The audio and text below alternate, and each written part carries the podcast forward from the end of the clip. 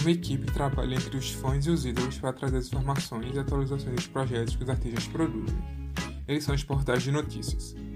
Para entender como funciona a produção e a reação dos fãs com as informações compartilhadas, buscamos acompanhar o processo na última reportagem da série Fã Ídolo Relação, Produção e Identificação. Nas redes sociais é bastante comum encontrar portais de notícias que publicam tudo sobre algum artista específico, aquilo que ele vem trabalhando, sua agenda e muito mais. Do outro lado, tem portais mais gerais, que postam sobre tudo e todas as grandes celebridades nacionais e internacionais. No levantamento realizado pela reportagem, cerca de 80% dos entrevistados afirmam que interagem com seus ídolos por meio de alguma rede social. Diogo Standilli é publicitário, fundador e editor-chefe do portal de notícias Escutaí, e em uma entrevista concedida por e-mail para a reportagem, ele fala dos cuidados ao se publicar as informações. Abre aspas.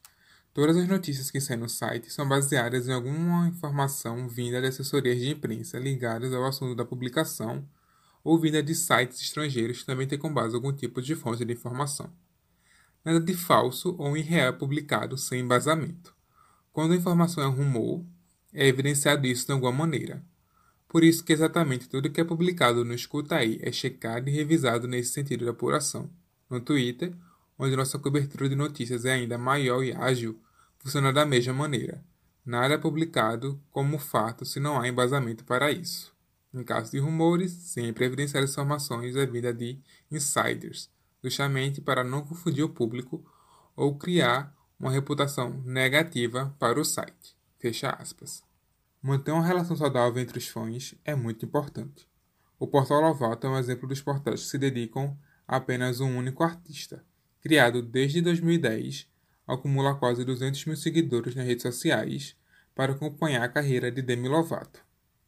Leonardo Rocha é um dos administradores e fala das interações com os fãs que acompanham o portal.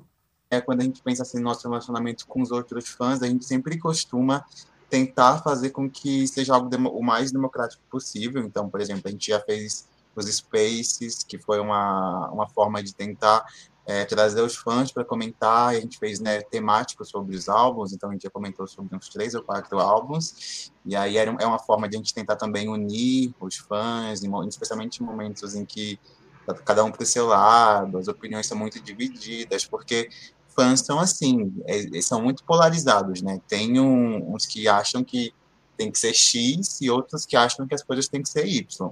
E aí ficam, às vezes, aquelas pequenas guerras. Então, a gente sempre tenta ter esses movimentos de trazer uma união e de promover um relacionamento saudável entre os próprios fãs e algo orgânico, não pensa ser algo forçado. No mesmo espaço online, onde encontramos portais de notícias, também encontramos programas de podcast focados em analisar os álbuns desses artistas, como é o caso da dupla de amigos, Diane Radick e Diogo Beck, que formam um programa Um Álbum por Semana, que já conta com quase 100 horas publicadas e já esteve na quarta posição na lista do Spotify Brasil de podcasts mais ouvidos no tema música. E para falar dos álbuns, não tem como fugir dos pedidos dos fãs. Total, a gente seguia muito pelos pedidos que a gente recebe, a gente vai anotando ali cada um dos pedidos que, que, que, nos mandam, e com certeza isso que vai nos guiando, assim, né? Porque a gente gosta de construir essa essa relação com, com é, quem nos escuta. É a nossa forma de, de atender eles, né? De se comunicar com eles. É, Muito. É, é prestando atenção no que eles gostam, no que eles ouvem. Uhum. A gente tende a, a sempre puxar um pouco para o que é o que a gente gosta, o que a gente se interessa, uhum. porque o projeto é nosso, é a nossa cara. Exato. Então as pessoas estão ouvindo por causa da gente, né? uhum. né? Dos, das, dos reviews que a gente faz. Sim, sim. Mas, enfim, a gente já fez alguns episódios que a gente não gostava muito porque as pessoas pediam muito, então... Sim, ou porque tava num momento muito, muito al em alta, né? Isso, exatamente. Uhum. Fãs e ídolos existem antes da chegada da internet e toda essa tecnologia que os aproximam. São pessoas que se conectam por algo que os identificam. São esses fãs que colaboram com a construção, o crescimento e o reconhecimento de um artista. Reportagem André Vitor Campos. Série de reportagens Fã Ídolo, Relação, Produção e Identificação. Trabalho de conclusão de curso de Comunicação Social, Jornalismo 2021.2. Produção, edição e locução André Vitor Ferreira Campos.